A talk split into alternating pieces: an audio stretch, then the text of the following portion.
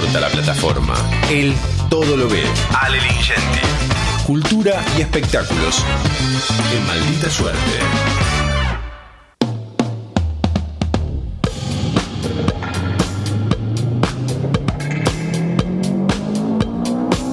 Momento de viajar.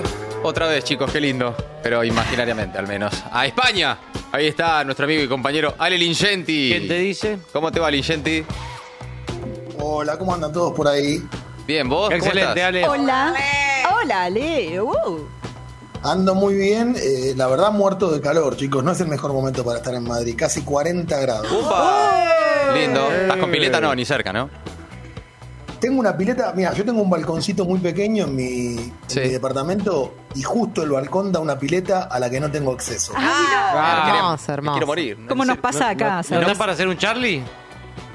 ¿Qué sería un Charlie? Sí. Y desde muy alto tirarse a la pileta. Un piletazo, no, claro. Querido, no lo hagas. No, No, no, Ligenti, no. Ligenti no, No, no, escucha. yo voy a hagamos eso. intentar. Cuídate. Voy a tratar, voy a tratar de, de- de ir a una pileta municipal. Acá son muy populares las piletas municipales, Claro. pero es difícil conseguir lugar. Claro.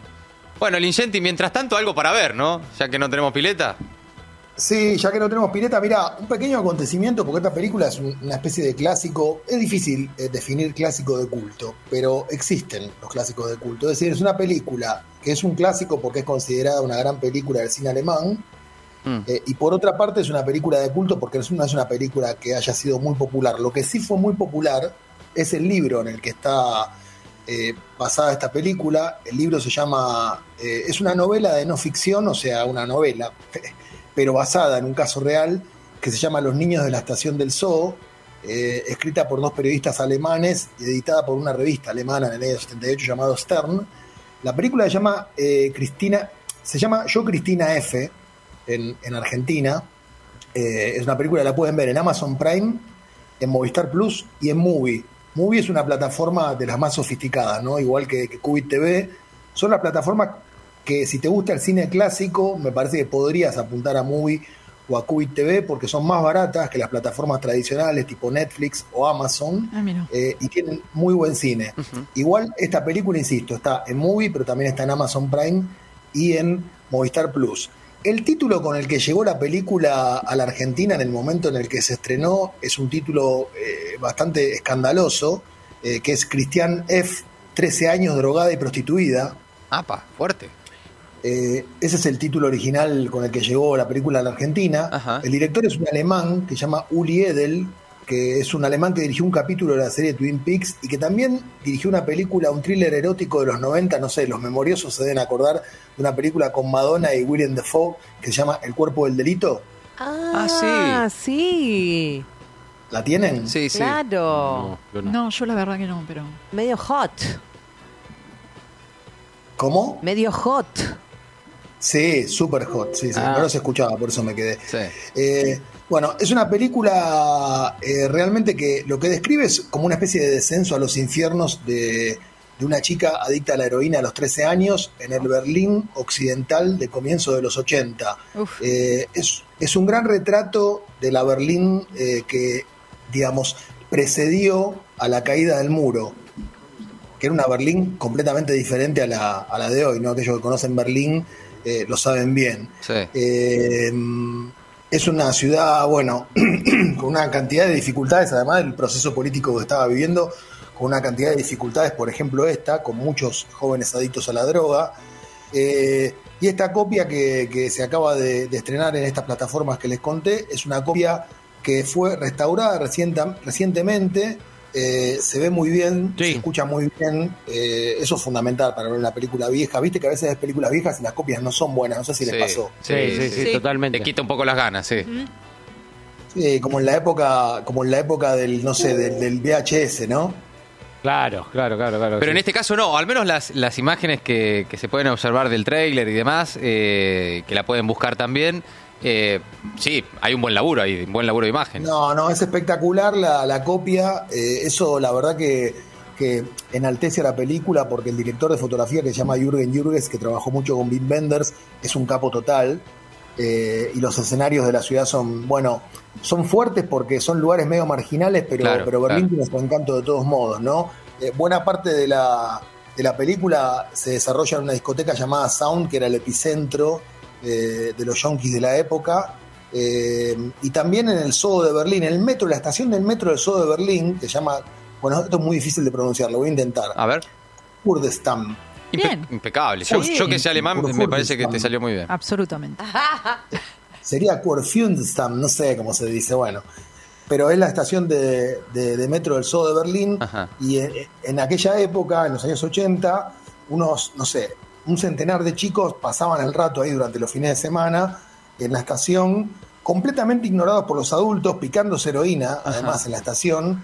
eh, y muy cerca estaba la, la conocida discoteca Sound de la que les hablaba. Y mucha gente, tanto varones como, como chicas, eh, se prostituía para conseguir plata para una dosis más. La heroína es una droga muy peligrosa. Claro. En la película se hace mucho hincapié con eso. Es ese tipo de drogas que uno dice, bueno, la pruebo porque me gusta experimentar y después te enganchás. Esto en la película está como súper claro y remarcado muchas veces. Y es una droga mortífera, ¿no? Una de las escenas más fuertes que, que presenta la película es justamente cuando les agarra a los dos protagonistas, que son dos jóvenes, Cristian F. o Cristian F., como ustedes prefieran, que es Sí. la protagonista, eh, y su novio, un chico también de su edad, de 14, 15 años, eh, es una escena tremenda, ¿no? Con, con la abstinencia a la droga es muy fuerte y muchos de los actores que están en la película eran en realidad adictos a las drogas, o sea, es una película con un gran nivel de, de realismo. Eh, uno de los detalles menos escabrosos de la película y más lindos es que aparece David Bowie en escena. Sí, Eh, estaba viendo que, que es el real, ¿es Es posta? el real, ¿no? Es el real porque la protagonista, eh, estamos diciendo que esto se desarrolló, esta historia, en, en el Berlín de los años 80. Bueno, en ese momento Bowie estaba viviendo en Berlín, era adicto a la Ah, cocaína Claro. también y grabó su trilogía berlinesa. Hago todas esas aclaraciones con respecto a la droga porque Berlín era una ciudad que en ese momento, en ese, digamos, en este sentido, en el tema del consumo de las drogas, era una ciudad que estaba muy caliente, ¿no? Con el asunto. Eh, Bowie vivía ahí, ahí grabó su famosa trilogía berlinesa. La protagonista, como escribió una autobiografía también, que fue un bestseller sobre su problema con la heroína, que después se convirtió también en esta película, era fanática de Bowie. eh, y hay un concierto que se filmó especialmente para la película, en la que ella está en primera fila mirándolo embelesado.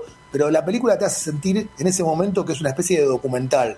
Porque en realidad vos, no- vos- vos no sabés que ese concierto Claro. fue hecho especialmente, digamos, para la película, lo podés imaginar, pero no está especificado. Y es muy impresionante porque esa etapa de Bowie, más allá de sus problemas con la cocaína, es una etapa realmente artísticamente brillante. Claro. Eh, la música de la película, además la música incidental de la película la compuso el propio Bowie, eh, que se comprometió bastante con este proyecto, no solo se prestó para filmar esta escena, sino que también compuso la película. Y en algunos programas de televisión de la época, en Alemania, se discutía cuán peligroso podía ser que esta película describiera este mundillo de los adictos de una manera tan realista.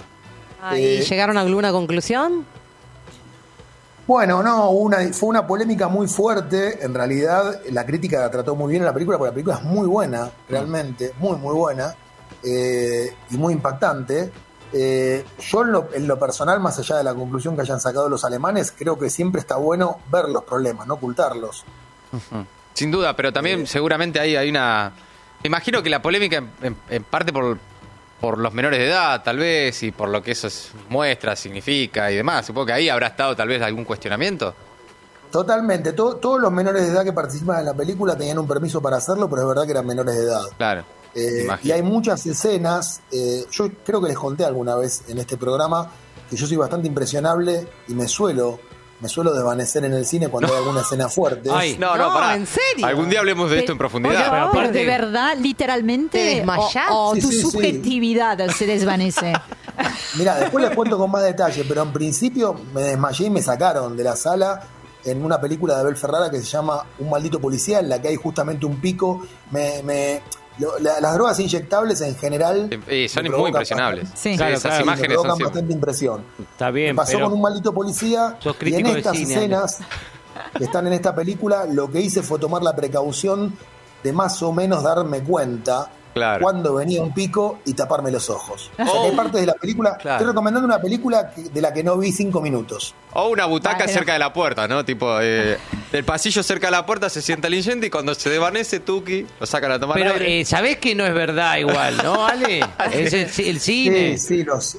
Pero Claro. te digo que cuando, si ves la película, si la, la pueden ver, Muy realista, ¿no? Está en Movie, en Movistar Plus o en, o en Amazon, Claro. es muy realista. Sí, y sí. después, eh, vamos a decirle Cristina, más fácil, porque aquí se llama Yo Cristina F. Estamos todos con Cristina Eh, hoy. Sí, De- después Cristina eh, tuvo una vida problemática, digamos, salió de las drogas en la vida real, digo, al margen de la película. Después volvió a caer en la heroína, pero escribió un segundo libro llamado Yo Cristian F, Mi Segunda Vida, que fue editado en 2015, donde ella cuenta, digamos, cómo es su vida hoy, después de alcanzar la fama mundial con este libro. No trabajó nunca más porque el libro fue un bestseller en toda Europa y en todo el mundo. Primero en Europa, en Alemania y en Europa, y después en el resto del mundo, inclusive en la Argentina se vendió bastante este libro. Entonces ella cuenta en este libro cómo fue en este segundo libro, cómo fue su vida después de aquella adicción cuando era joven. Hoy eh, vive con un, con un perrito chau chau en un piso de Berlín sin muebles. Tiene, tiene un par de enfermedades. eh, bueno, una de ellas es la hepatitis C, que es la más agresiva que se puede contraer en Europa, que se la agarró justamente por, por compartir jeringas en la época en la que era adicta. Claro. Eh, y, y bueno, y tiene una vida que ella define como una vida bastante triste a partir de aquella adicción que tuvo, a pesar de tener dinero como para vivir sin trabajar. O sea, es muy, es muy fuerte la historia y la pueden complementar Bien, esta sí. película buscando en YouTube. Si ponen Cristina F, van a encontrar un documental de más o menos 45 minutos donde además de lo que se cuenta en la película se encuentran algunos se cuentan algunos otros detalles, pero ya no partiendo desde la ficción, sino en un documental. Bueno, muy bien, Lingenti, entonces repetí el título, cómo la encontramos y dónde la vemos. Se llama, eh, bueno, Yo Cristina F, se llama en español, la pueden ver en Movistar Plus, en Amazon Prime y también en Movie. eh, y tiene una banda sonora espectacular, por eso vamos a cerrar esta columna con una canción que suena en la película, que es uno de los momentos más felices, paradójicamente, de esta película. Digo paradójicamente, pues es una película muy triste, eh, pero también muy, muy, muy magnética. Sí. Eh, suena este tema de Bowie de la época berlinesa, de su álbum Heroes, Uh, justamente el tema Heroes. ¡Qué temazo! Uh. Abrazo, Lingenti, buena semana, gracias. Maldita suerte. Tres horas haciendo cosas raras para gente normal.